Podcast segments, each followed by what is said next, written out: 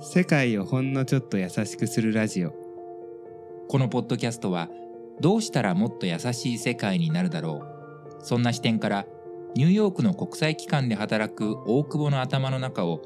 日本のメディア業界で働く大橋が紐解く番組です。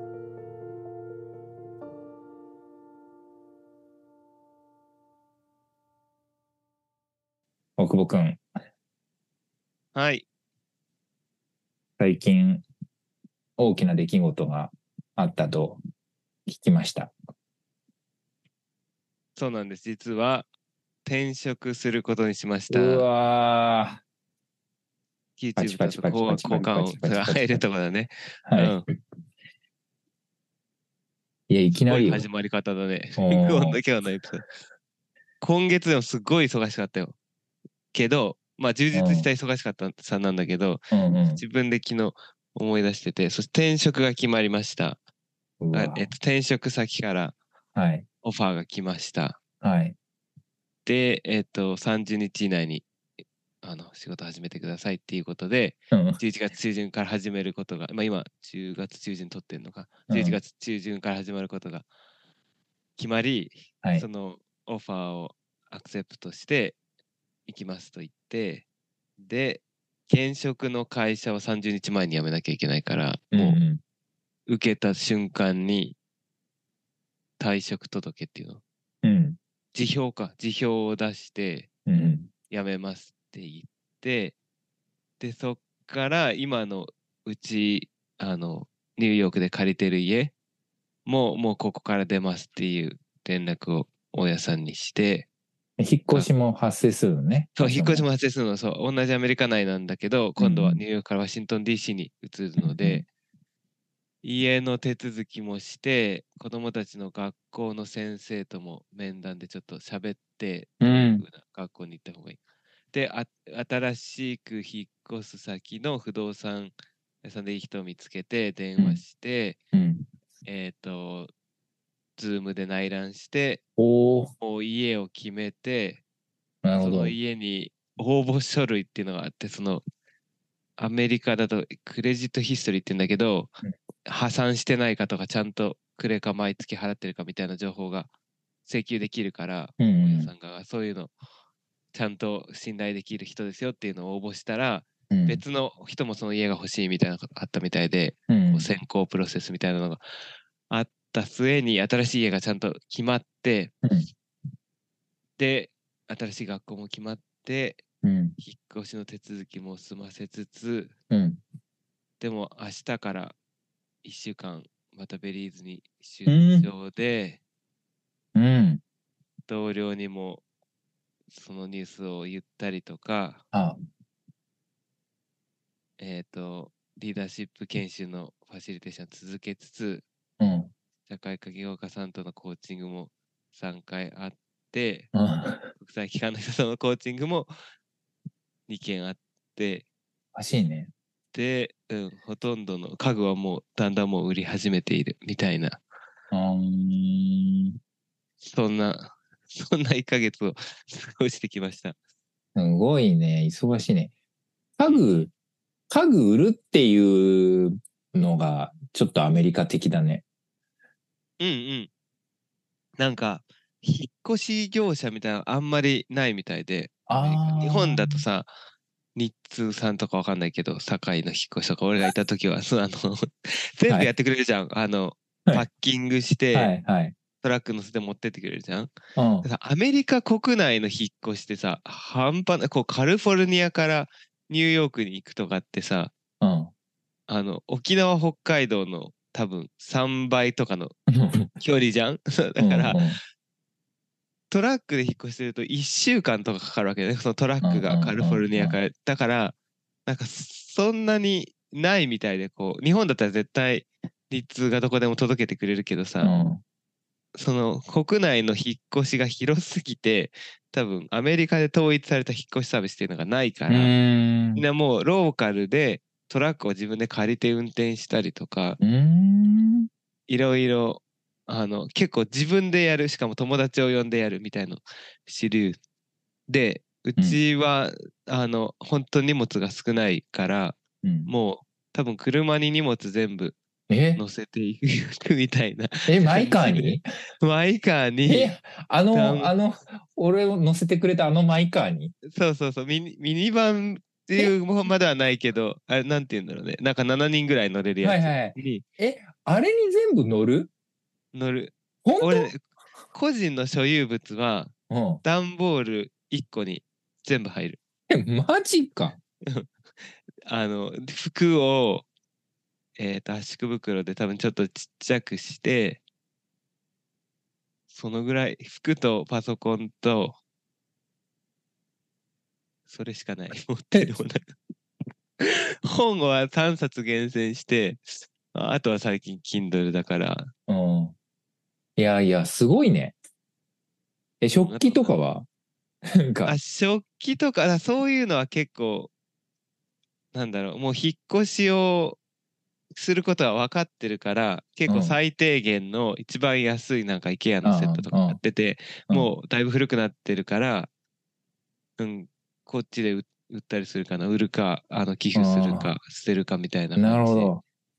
で、みんなもう服と、まあ子供たちはおもちゃと、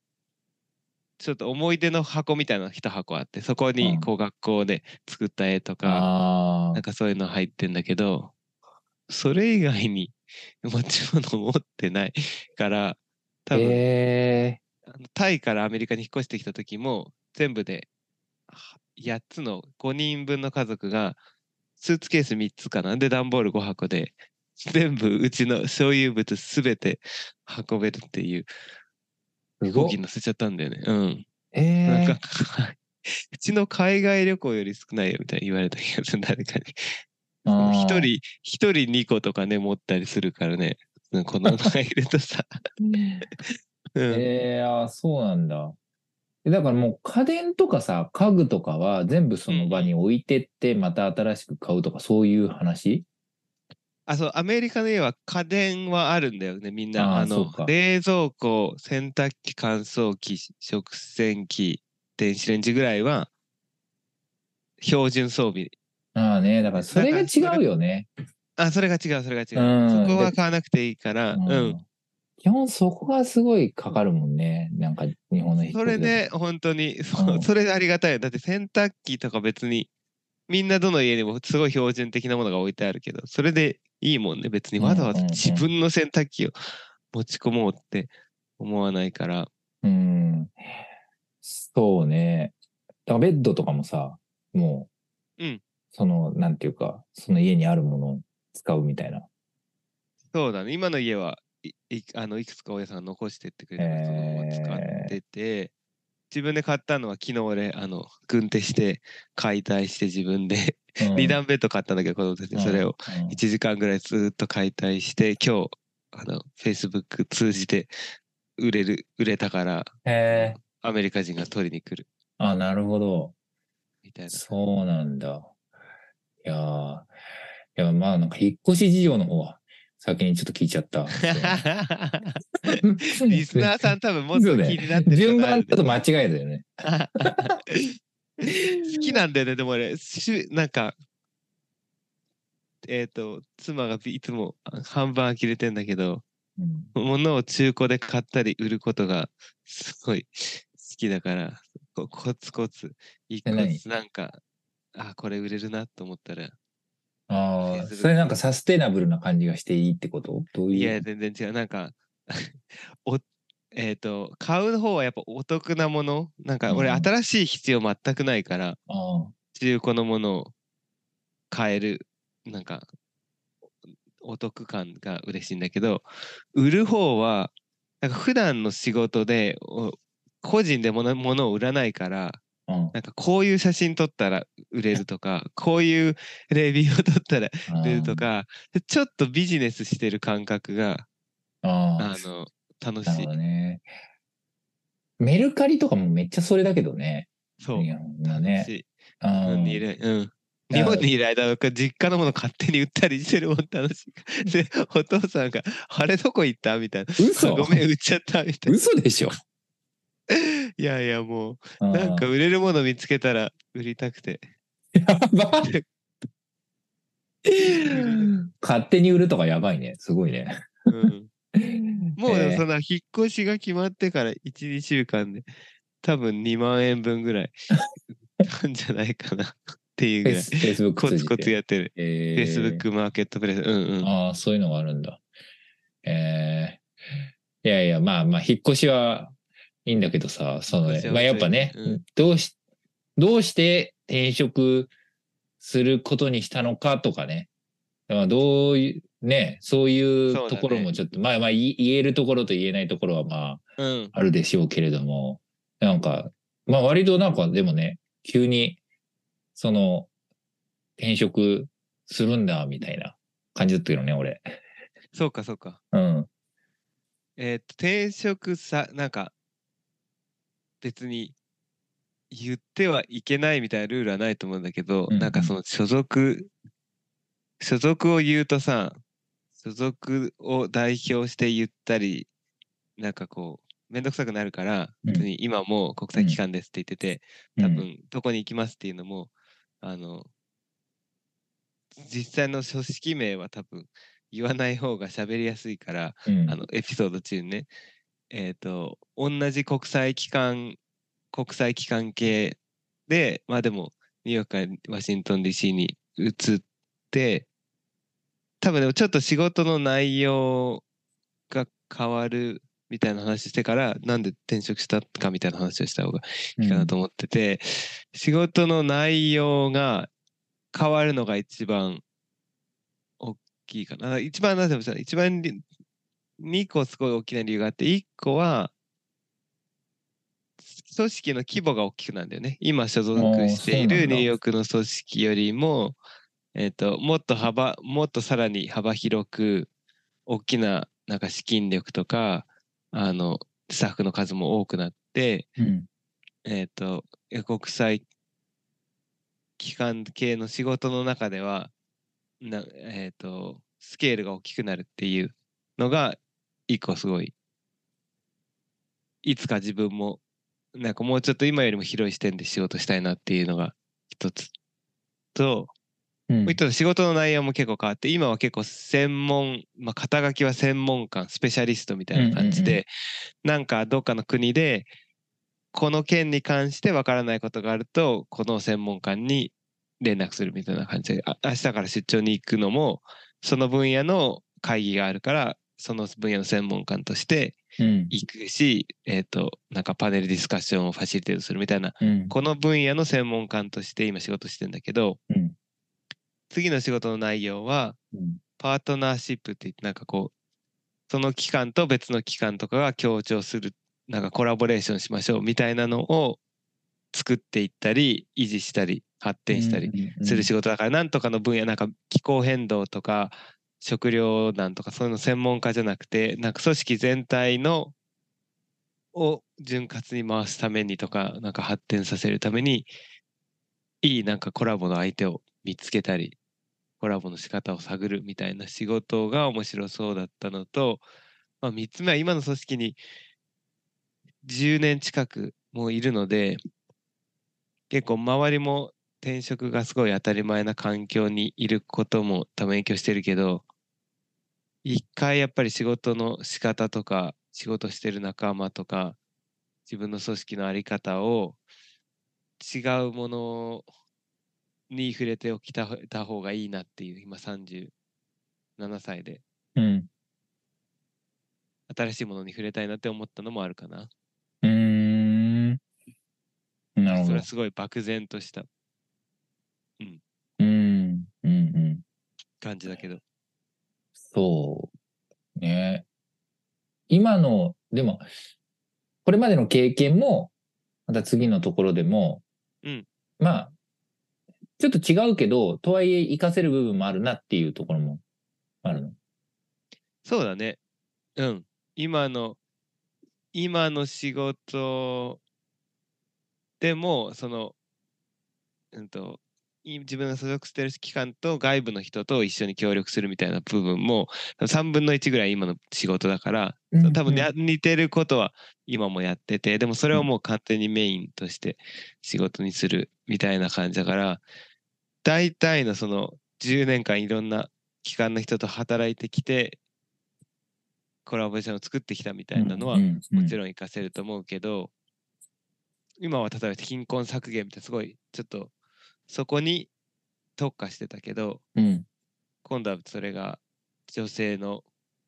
雇用機会均等の話だったりとかうーんと自然災害に関する話だったりとか。じゃあインフラを作るとかダムを作るとかそういう話だったりとかなんか汚職を撲滅するとかこういいろんなことをやってる機関だからなるほど。でその全部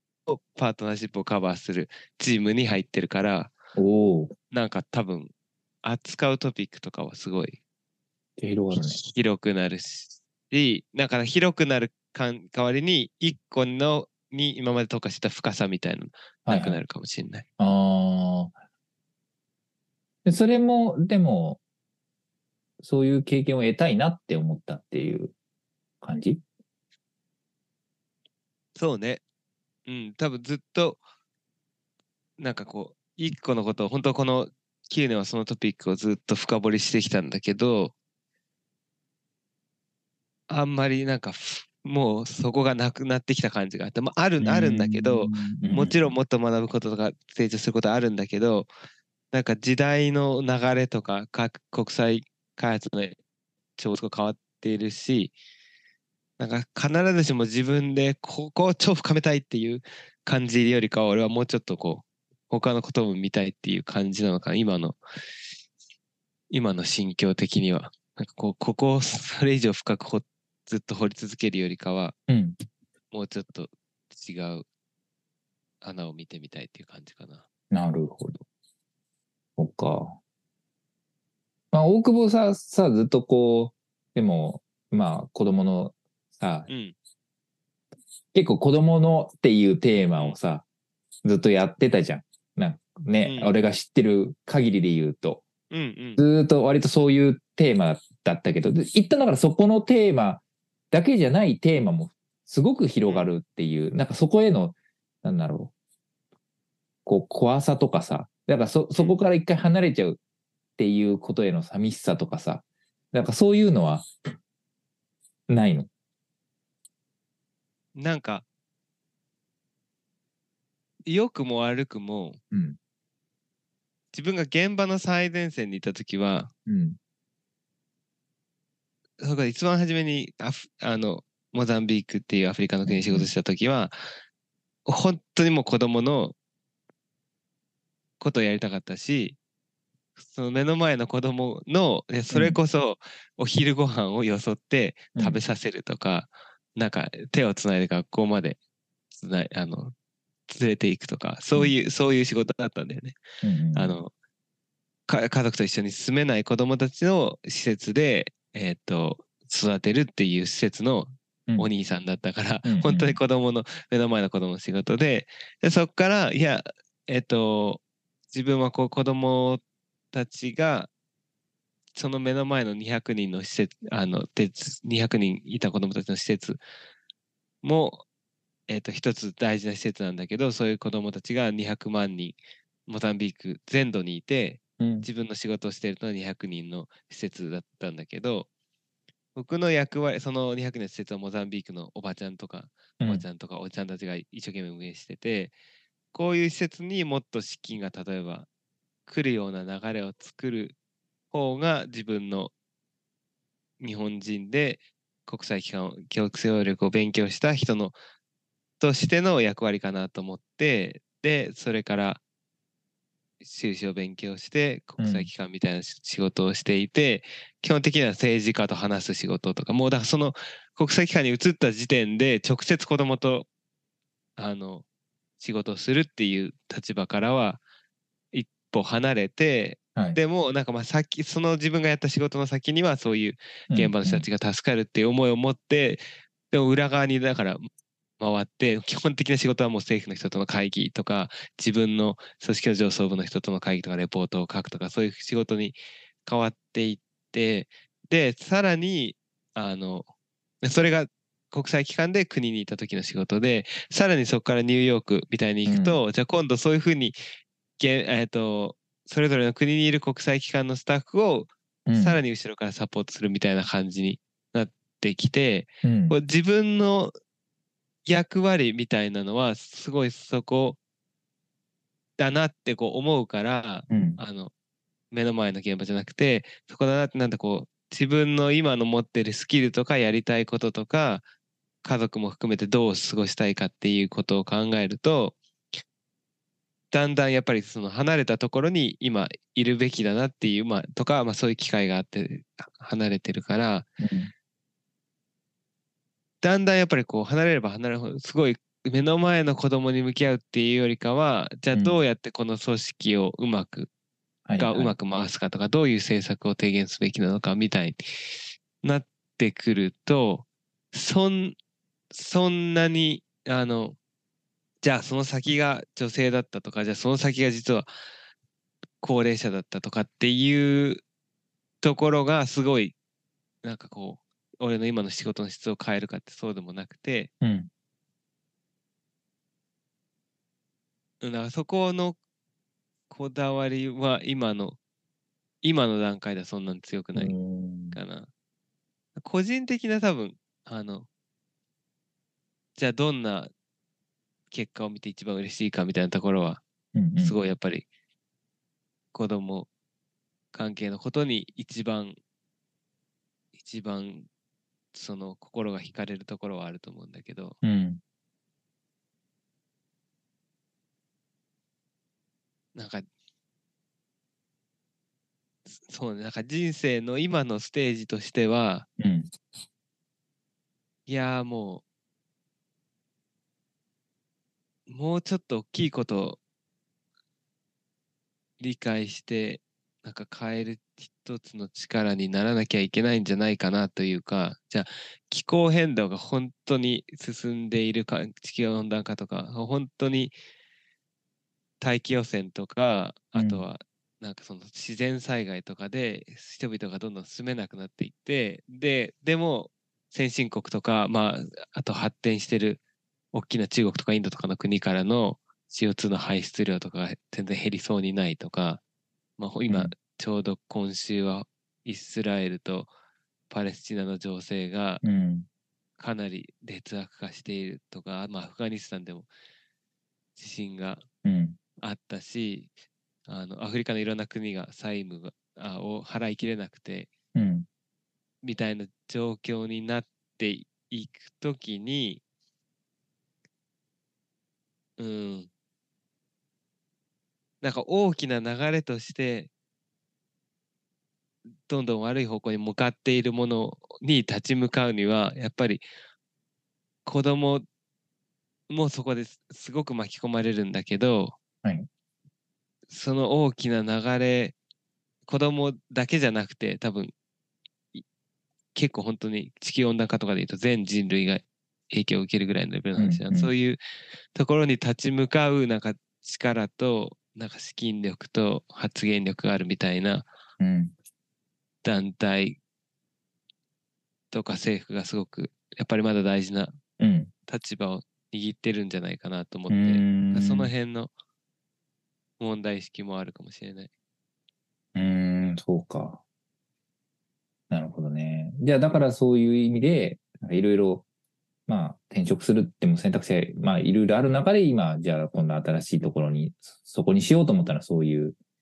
理由だったんだ。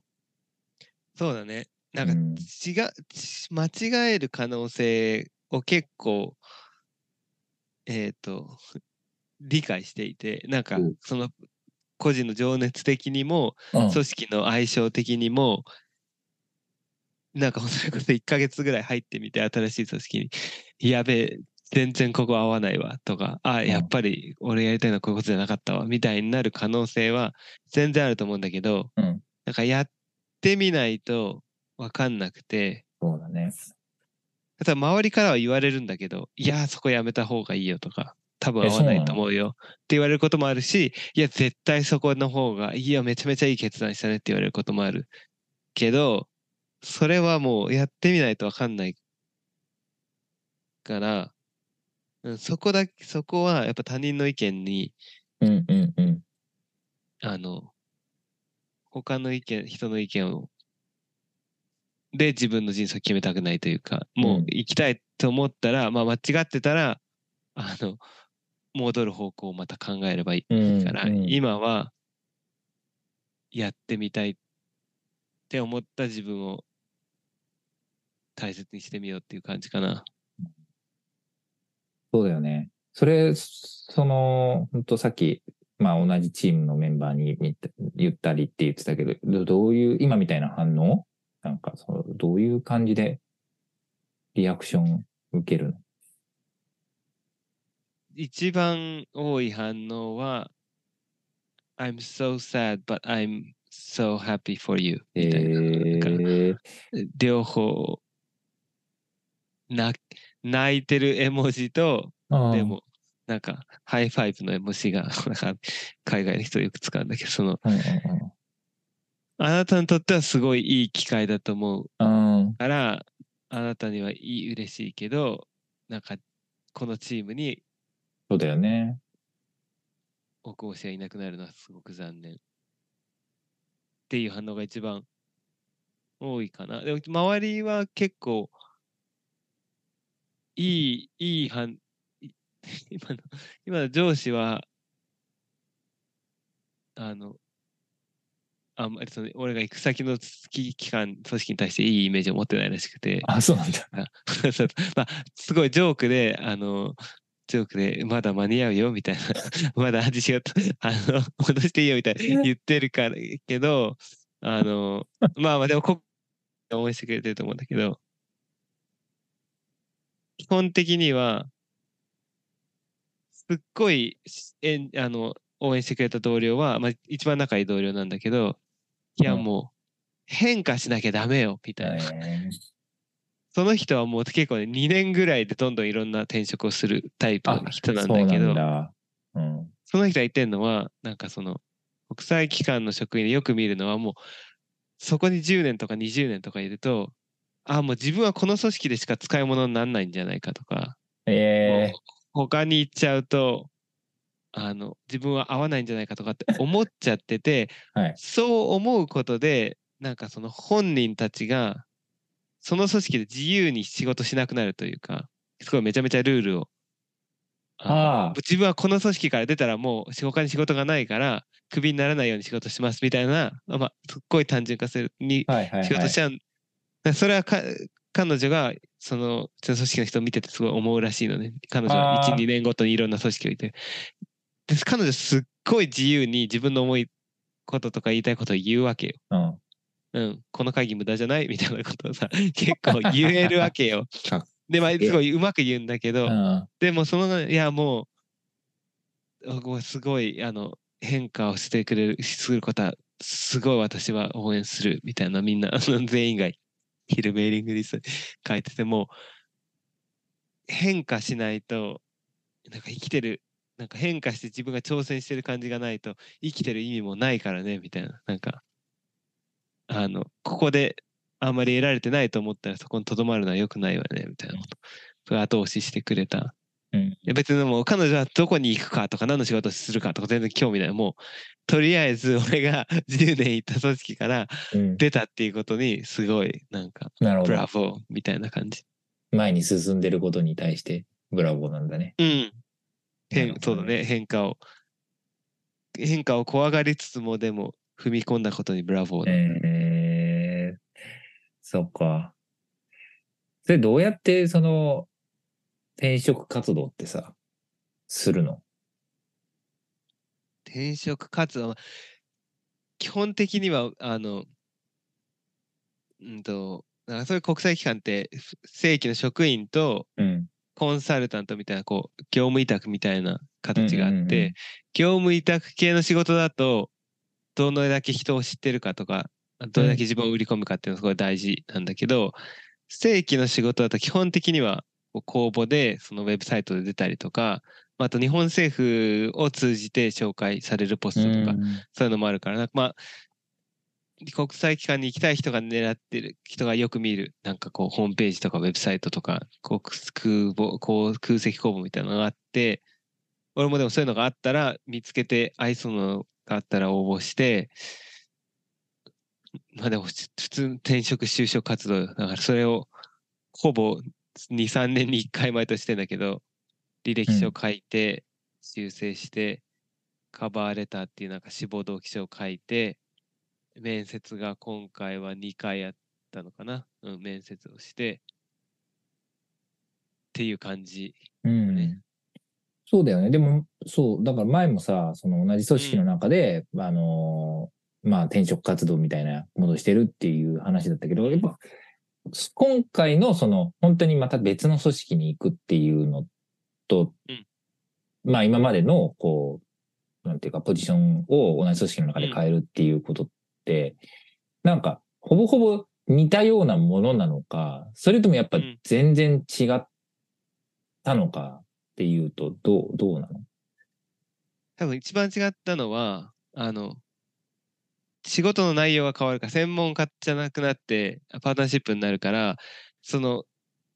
国際機関的にはもう即戦力を求めているから、なんか、あなたはこの仕事ができますかっていうことしか聞いてないわけ、とりあえず向こうは。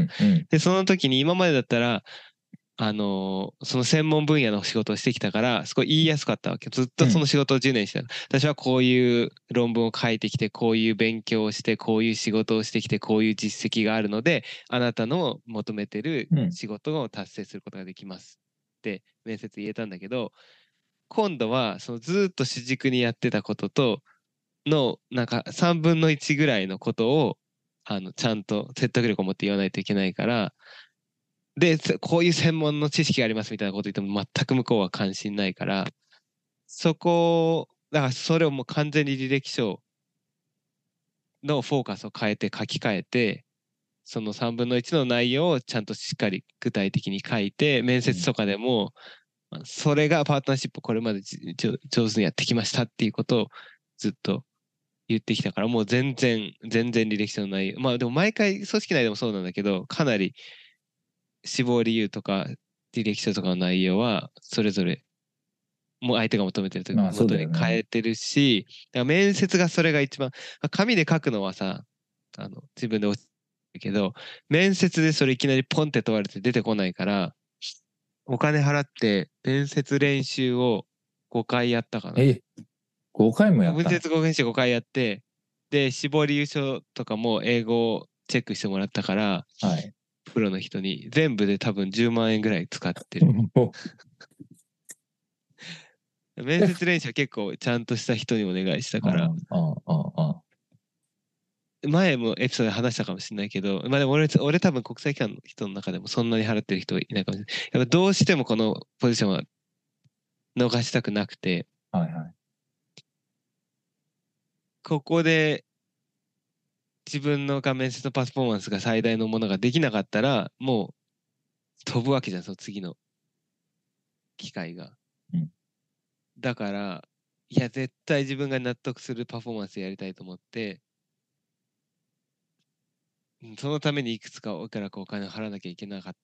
たら、もう、まあ、そこでさ、面接がうまくなっとけば、あの将来の面接にも使えるから、ね、そうだよね。うん、まあ、あとアメリカは物価高いから、多分 本当は物価が安かったらそんな10万円もしなかったんだけど、結構投資、投資したね。うん。そうだよね。いや、フィードバックって大事だよね。てか、その、なんていうか、関係ない人にさ、うん、見てもらって、うん、そう。こう見えますよっていうのって。うん。うん。その、なんか人によって、コーチによってはもう、俺が答えてる最中でさ、うん、いや、超、超基本的なこと、なんか、Please tell me about yourself っていう質問から絶対始まるんだけど、だから、Hello, my name is なんとかとか言って、ああ、ダメダメダメダメダメみたいな。途中で、No, no, no, no, no, no, なんかもう so boring とか、なんかそで、はい、やり直してみたいなさ、えー、止められるから、こんなん、あの、多分、王道としては友達とやるとか、同僚とやるとか、うん、そういうのが王道だと思うんだけど、うん、あの、それ、そんな、そこまで止めてくれる同僚とかいないじゃん。まあそうだね。だからそうだね。うん。まあ確かに、しかもプロはプロでも多分何千人と見てる可能性あるもんね。そういうのをね。あ、そうそうそうそう、もうそういうことしかしてないからね。そうだよね。まあね、今回は特にでも、特に新しい組織、新しい仕事だったから、もう何度も何度も練習。あしかももう本当初めの3回ぐらいで、いやーちょっとこれやばいんじゃない？みたいな。まあそんなフィードバックしないけど、ちょっとまだ、あの、説明しきれてないね、みたいな感じで、えーまあこういうふうに練習したらいいよとは言われるんだけど、その状態のままで行きたくないなっていうのがあったからね。うんうんうん。練習したかな。まあ自分、自己投資への一環として捉えてる人が、うん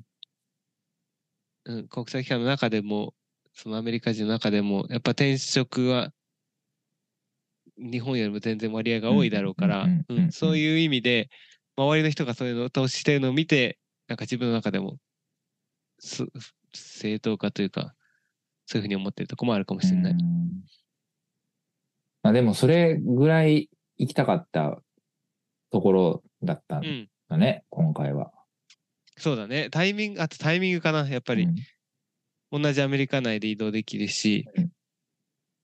家族もね、そうそうアメリカの学校からアメリカの学校うんうんに。うん。で俺もうあとさ、1、2年経っちゃうと本当に違う国にいるから、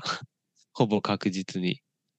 多分えアジアかアフリカとかにうんいるから、今の仕事はそんな長く居続けられない仕事だから、そうすると、また違う国にガーナに移りました。じゃあガーナからアメリカに移るとか、そういう、で、だんだん子供たちも中学校とか高校に入るみたいになってくるし、俺の年齢的にも多分だんだんキャリア変えにくくなっていく感じがしてたから、結構このタイミングだなっていうのはあったかも。なるほど。そうか。え、よかったね。ほんと。よかったよね。これさ、落ちたらさ、その10万円、10万円別になるんだけど、なるんだけど、あの、うん他のにね、いや、どうしようって結構切実にドキドキしてたから、うんでも、よかったし、家族もすごく、めっちゃくちゃありがたいことに、引っ越しを前向きに思ってくれてるから、本当にありがたいなと思う。いやー、そうだよね。いやいや、おめでとう。本当に。いありがとうございます。や、このな、ので、うん。うん。あ、でもポ、国際機関で働くだよね。別にだから、ニいやいやューヨークみたいなところをうんワシントンに変えなきゃいけない、ね。10 12月から。ワシントン DC の国際機関で働く。でもなんかちょっと変じゃない？アメリカのぐらいでいいんじゃない？そうだよね。なんかさ、ニューヨークだとニューヨークでいいのね。なんかうんワシントン DC だとントン DC のって、なんかね、なんか、ワシントン DC のっていうのも、しかもちょっとなんか国際感がちょっと減るよね。なんかどうなんだろう。アメリカ感だね。アメリカの首都感が強いよね。ワシントン。DC って言われるとそうだねね。。そうだね。確かに。アメリカにします、じゃあ。じゃあ、そうだね。そのうち、うん、このエピソードの中で、はい、じゃあ実際入ってみてどうでしたみたいな話ができるからね。そうね。聞いてみたい。うんいや、そうだよ。いや、こ転職ね、考えてる人も、まあまあ、いろいろいろいるだろうしさ。それはまあ。多分考えた、その具体的かどうかを別として、うん、うんね、うちらで同期で集まった時にもさ、ん30中盤後半みたいなね、仲間とは絶対出てくる話だよね、別に。そうだね。する人もいればしない人もいるけどね。うん。そうね。まあ、いや、気になるところですよ。本当だし、さっきのね、大久保くんが言ってたさ、その同じ組織にいると、やっぱり自分の、こう、うんこの組織だけでしか、あの、仕事ができないんじゃないか、みたいに感じてくるっていうのは、いや、それは俺も感じるし、みんな同じように感じてる人が多いと思うから、なんかそうういう意味で言うと、じゃあ、じゃあ、ね、大久保が組織変えてどうだったのかとか、ちょっとそういう話はすごく気になるところなので、うんちょっとまたん教えてほしい。ね。はい。聞いてくださいっていう感じですね、じゃうん。あ。はい。ということで今日はご報告でした、一つ。はい。ここご報告ってタイトルに入れようか。ご報告ですね。なんか YouTube っぽくなって。皆様にお知らせがありますみたいなやつですね。そうだね。はい。正座した、ははいい、感じで。はい。正座した感じでご報告でございました。ここまでは大久保と大橋でした。